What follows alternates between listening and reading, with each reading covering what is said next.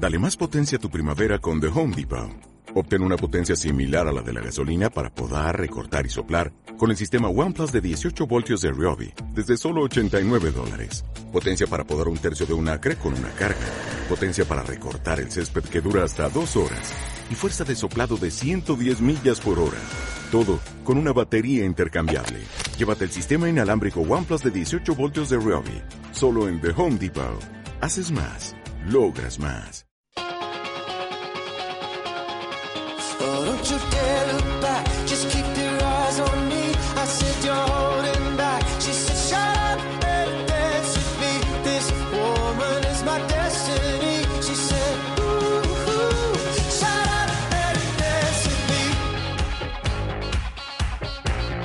Bueno, pues en este remate de semana, en este viernes, también tenemos sección de recetas de cocina con nuestro amigo Germán. Hola, señor Germán, buenos días. ¿Cómo Hola, estamos? buenos días Álvaro, ¿cómo estamos? Pues encantado de tenerte por aquí, una semana más, chiquete.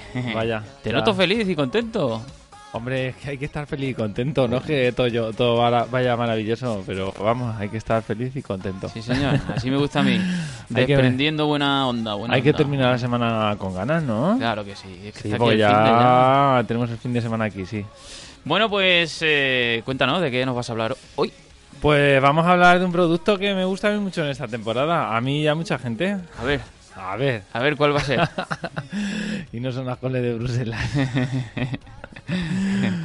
vamos a hablar de las setas. Setas, sí, Las señor. setas, las ¿Has ido a coger setas este año o no? Yo no soy muy micólogo. Caché nada más. Es que por No. aquí tampoco hay demasiado sitio, ¿no? ¿O sí? Eh, sí, hay gente que, que sale y coge setas, por ejemplo, mi suegro coge, ¿Mm? pero ¿sabes qué pasa? Que yo no, no las entiendo mucho. Ya, es que hay que tener cuidado con, con eso, ¿eh? Es un, es un tema Sí, sí. que hay que conocerlo bien, ¿eh? Sí, yo es que mira, te voy a, te voy a contar una, bueno, no es tampoco anécdota, ¿no? Pero es un- quizá una curiosidad.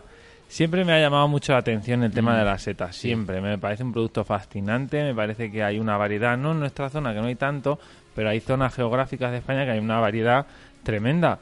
Y me parece que es súper interesante. Pero creo que también es una, una cuestión un poco también peligrosa, ¿no? Mm. Y yo lo entendí eso cuando yo estaba trabajando en Talavera, en el San Isidro. Porque allí había un ciclo, bueno, lo sigue habiendo, que es forestales. Y entonces una parte del temario la dedican a, en esta época, salen al monte y recogen todo tipo de setas, desde mortales, venenosas y comestibles y no comestibles, ¿vale? Que las pueden, se clasifican de esa manera. Entonces resulta que, que luego lo que hacíamos, hacíamos una jornada porque ellos lo recogían, hacían una exposición que estaba súper bonita porque imitaban ahí el monte y tal, ponían un montón de cosas que recogían en el monte, hojas, historias, y entonces a cada seta le ponían su nombre científico, su nombre popular, y aparte, pues las propiedades que tenía y si era comestible, no comestible, Eso, tóxica claro. y venenosa. Es que eso, es que claro, así es como se aprende, ¿verdad? Eso claro, es muy importante. claro. Entonces, ¿qué pasa? Que cuando tú ya te encuentras, que aquí en nuestra región no pasa tanto eso porque la verdad que eh, la variedad de setas es limitada y sí es verdad que no tenemos muchas setas que no sean que sean venenosas o que sean, o sea, tóxicas en este caso, o que sean mortales, ¿vale? Porque las hay mortales, que es decir, me la como y me muero porque además no hay método de salvación, porque cuando tú te das cuenta, La o sea, la historia es que cuando tú te das cuenta ya no tiene solución. Sí. Si tú te la comieras inconscientemente, pero supieras, o tienes a alguien al lado que te dice, ay, va lo que te has comido y tal, pues entonces podrías llevarte al médico y tal, decir, he comido esta variedad de seta, he comido esta variedad de seta, bueno, puedes llegar y decir, me he comido una seta, no sé si, no, he comido esta variedad de seta y entonces resulta que me va a pasar esto en este, o sea, que hay que tener un conocimiento y entonces sí pueden hacer algo, pero en el momento que ya empieza a hacer reacción en mi cuerpo, que algunas pasan 24 horas simplemente, pues no hay solución. Ya. O sea, si somos desconocidos y las comemos, no hay solución. Con esto no quiero echar a la gente para atrás de que diga, No, vaya, no. Si alguien lo conoce, lo conoce. Pero quien no lo conozca, que tenga cuidado porque también es algo arriesgado. Entonces yo ahí me di cuenta de una cosa. Yo ahí me di cuenta que esto de salir a por setas está muy bien. Pero si no las conoces muy bien, muy bien, resulta que hay setas que son casi iguales. Pare- vamos, muy parecidas, Que ¿no? yo solo las distinguiría, en principio, al no ser un experto del tema, solo las distinguiría teniendo una al lado de la otra, Claro. porque si las ves por separado Mm. no te enteras. Y una es comestible y otra es mortal, por ejemplo. Ujú. Y va a ser que esos riesgos todavía no, No, me, no. me- No te no- tira, no te tira no, mucho el no me ¿no? tira, no me tira. Incluso hay algunas variedades de setas o de hongos que cuando son pequeñas son tóxicas o mortales y cuando son adultas son comestibles. O al revés, Mm. ¿vale? Que cuando son pequeñas se pueden comer, pero si ya superan ciertos centímetros o cierta tal, pues entonces ya no se pueden comer porque resulta que pueden ser tóxicas. ¿vale? Entonces, claro, yo cuando yo vi todo eso y nos presentaron allí una variedad de setas, a lo mejor había 70, 80 setas, y veía similitudes entre ellas y tal, dije yo, mm, mira, yo me voy a quedar con los espárragos, que en el momento lo único puede- problema que puede tener es que estén sulfatados. Ujú. Digo, y a mí déjame de setas. Mm. Digo que no, que ojo, eso es otro cuidado, o sea, es algo importante también. Mm. Algo que no está regulado y a lo mejor, yo desde aquí hago un llamamiento, a lo mejor debería estar incluso regulado.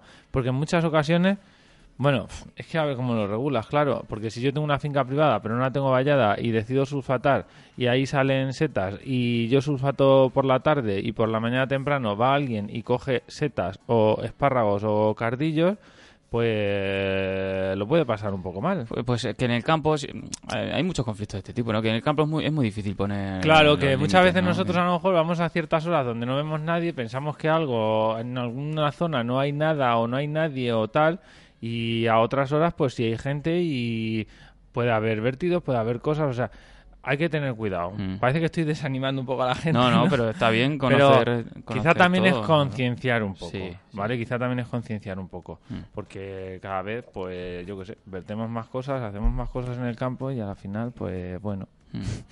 Es, es un poco es un poco lo que hay, ¿no? Mm. Bueno, venga, que nos va a Entonces- pasar como el día de las gachas, que vamos a empezar y ya verás tú. Bueno, pues eso, que, que me parece un tema muy interesante, pero un tema bastante complicado. Mm. Entonces, por favor, si alguien va por setas, que coja solo únicamente las que esté al 100%, no digo al 90%, ¿eh? al 100% seguro de que esa seta se la puede comer. Y Exactamente. al 100% de que está libre de pesticidas, de historias y tal, ¿vale? Mm. Porque así se, se evitan muchos problemas. Bueno, pues mira, te voy a decir una receta que me gusta a mí un montón. Venga. Y que tengo unas ganas de que las pruebes un montón también. A, A ver, ver, si, a a ver ver. si es verdad. Que van a ser unas setas en tempura con una salsa lioli. Ah, es súper fácil. Sí, sí. Súper fácil, pero la verdad que luego no lo ponen en muchos sitios. Y es algo súper fácil, ¿vale? Entonces simplemente tenemos que coger una seta de cardo, ¿vale? Y con las manos, no hace falta ni un cuchillo. O sea, que esto es para todos los usuarios. Sacamos tiras, ¿vale? Oye, Sí, una, una cosa antes de eso. Sí. Las setas para lavarlas. que, que- que eso recuerdo que una vez contaste que tenía lo suyo. Tenía lo suyo también. Mira, eh, la seta para lavarla. A ver, si nosotros hablamos con un especialista del tema o con un micólogo, siempre nos va a decir, siempre nos va a decir que las setas y los hongos no se lavan. No se lavan. Vale. ¿Por qué razones? Vamos a explicarlo también. Si nosotros lo lavamos, al ser un producto tan delicado y poroso, lo que estamos haciendo primero es de- debilitar el producto. ¿vale? Porque coge agua y se estropea, ¿vale? Y aparte está cogiendo agua de nuestro grifo, Mm. que pensamos que el agua de nuestro grifo es súper buena, Bueno, en Almagro especialmente. y entonces todo eso que tiene el agua lo está cogiendo. Mm. Entonces, ¿qué está cogiendo? Sabores, olores y tal. Una seta es como una esponja. Tiene sus propios jugos. Si yo cojo una esponja que tiene sus propios jugos y está húmeda y la lavo, suelta lo que tiene y coge lo que le he hecho. ¿Vale? Me ha salido una... Ese, ese símil lo has bordado con ese Sí, símil. la verdad es que sí. todo el mundo. La verdad es que sí. Entonces la seta realmente hace eso, Mm. ¿vale? Entonces qué pasa, que si yo cojo y hago eso con la seta, pues le estoy quitando mucho de su sabor y le estoy eh, metiendo otros sabores. Entonces Ujú. No me va a saber a lo que me tiene que saber, Ya. ¿vale? Entonces normalmente cuando uno coge setas, como no se arrancan las setas, sino que se cortan por el tronco para que vuelvan a salir más, porque si no no salen más, y tenemos que ir con una cesta que sea porosa, ¿para qué? Como caperucita, para Mm, que, las esporas de la seta vayan cayendo y lo que vamos haciendo es resembrando nosotros Mm. mismos las setas. ¿vale? Eso es súper importante. Fuera bolsas de plástico, de papel o de lo que sea. No. Cesta y que pueda caer, que no le pongamos un paño, que no le pongamos un plástico, que no le pongamos nada. ¿vale? Entonces, en principio la seta no debe tener tierra ni debe tener nada.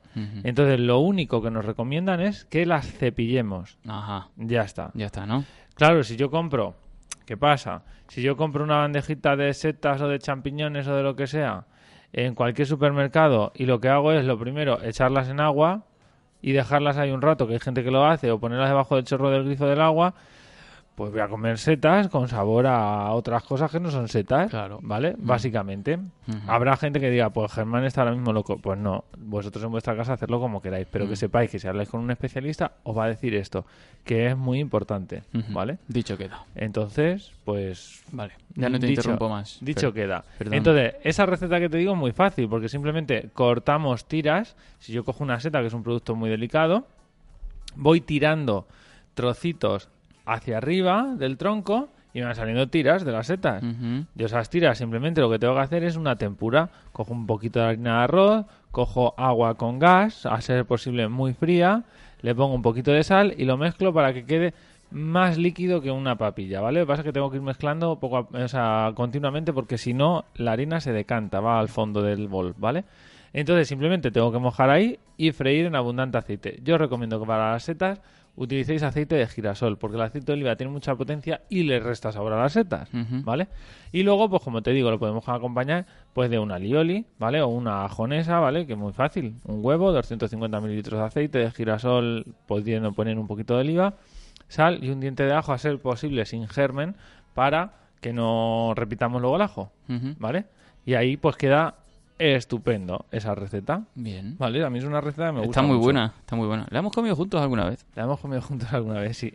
Pero no hecha por nosotros. Ni, No, no, y la verdad que es muy sencillo. Y luego voy a decir otra cosa, ¿no? Porque eh, las setas, eh, mira, ahora cuando... Es que me voy a contar esto para derivar en una receta, ¿no? Que el otro día me pasaba con un amigo.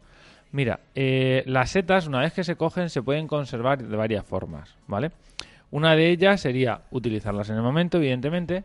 Otra de ellas sería eh, ponerlas en conserva sumergidas en aceite, perfecto, ¿vale? Otra de ellas sería congelándola, pero para luego utilizarlas ya las deberíamos de congelar troceadas o como las vayamos a utilizar, porque no las deberíamos de conge- descongelar, sino que las deberíamos de echar directamente al guiso o a la sartén, ¿vale?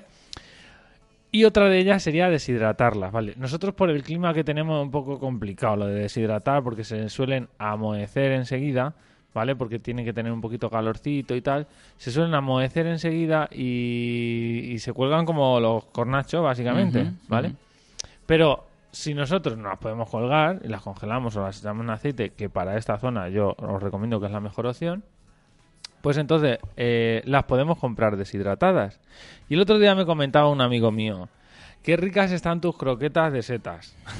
Bueno, pues tampoco tengo que ocultar nada, ¿vale? O sea, yo os digo cómo hago las croquetas Ah, de setas. dilas, dilas, dilas. Porque si pensamos en hacer unas croquetas de setas, que hay gente que las hace, compra una bandejita de setas, holanda unas setas, hace una bechamel, añade las setas bien rehogadas o cocidas en la bechamel, lo deja enfriar, las lía y tal. Y al final no tiene mucha potencia de sabor. Necesitamos más potencia de sabor. Y para esto las setas deshidratadas es un lujo. ¿Por qué? Porque yo cojo las setas deshidratadas, que vienen en paquetitos pequeños, pero con un paquetito pequeño tienes a lo mejor para entre 1 y 2 litros de, de bechamel, o sea, fíjate si dan de sí. Mm. Pero lo que voy a hacer va a ser hidratarlas previamente en agua fría. El agua con la que se hidratan coge mogollón de sabor de las setas. Sí. ¿Vale? Podemos coger una mezcla de setas o lo que sea. Entonces coge mogollón de sabor. Nosotros ese agua, ese agua lo ideal es que la utilicemos Claro, mineral. no tirarla, ¿no? Lo utilizamos mineral, no del grifo. Mm. Y la utilizamos. Vale. ¿Para qué? Pues para sustituirlo por parte de leche en la bechamel y entonces hacer así nuestras croquetas. Y luego con lo que es la carne de la seta la añadimos troceada. Y entonces fomentamos mogollón el sabor de, los, de las setas. Y entonces, claro, al que le guste una croqueta de boletus, de setas o de tal, pues estamos ahí dando un sabor bastante intenso, y ese colorcito en, el, en, la, en la seta, o sea, en la seta, en la bechamel más oscurito, que nos llama más la atención y tal. Pero es que de esa forma nos vale igual, por ejemplo, para un risotto, ¿no? Pero claro, con un arroz, te lo iba a decir, te iba a decir, ese caldo así con un arroz. Exactamente, porque sueltan mogollón el- los sabores y los aromas. Entonces, pues yo cojo y lo utilizo Pues claro, no vamos a hacer un fondo de un, un caldo de setas, porque realmente eh, se volatilizan, lo ma- la mayoría de los aromas con el calor se volatilizan de las setas. Entonces, utilizamos para mojar ese arroz y para hacer nuestro risotto, y utilizando luego también las setas, y tenemos también un risotto súper bueno. Y ese risotto, por ejemplo, luego le ponemos un poquito de queso rallado manchego y podemos llorar. Madre mía, qué Podemos rico. llorar. Qué bueno. Tiene que estar muy rico, ¿eh? Sí, sí, sí. Podemos llorar. Entonces, pues bueno, pues con esas opciones he hecho una sección un poco distinta, ¿no? Porque realmente hemos hablado más de la recolección y de la conservación, pero para luego hacer otras elaboraciones. Con esas opciones, pues podéis hacer recetas bastante interesantes. El arroz con pollo con setas está muy bueno. Está muy bueno. Entonces, cuando tengáis que hacer guisos y tal, el tema de utilizar las setas deshidratadas es un acierto bastante bueno porque potenciáis mucho utilizando ese agua, utilizando agua mineral y utilizándolo luego para el guiso. Pero siempre hidratándolas previamente. Claro, ¿no? Mm. sí, como mínimo una hora, hora y media, las dejáis hidratar y... ¿Y crecen? ¿Crecen mucho? Como... Sí, ¿no? Pueden, cogen, pueden cogen mucho. triplicar, pueden triplicar el volumen perfectamente. ¿Qué me dice? No vuelven a su estado original, ¿no? Pero vamos, no, que... pueden triplicar el volumen. Es que muchas veces los deshidratados los vemos como un poco... Y realmente nosotros leemos la composición y vemos que en los ingredientes solo viene esa seta que se ha deshidratado. No suele tener nada más. Pasa igual con las algas que vienen deshidratadas y lo vemos como algo extraño que decimos, ¿y esto qué hago yo con esto? Bueno, pues es muy sencillo, simplemente hidratas y encima esos jugos los puedes utilizar para luego dar sabor a otras elaboraciones. Ujú. Si es que funciona de esta manera.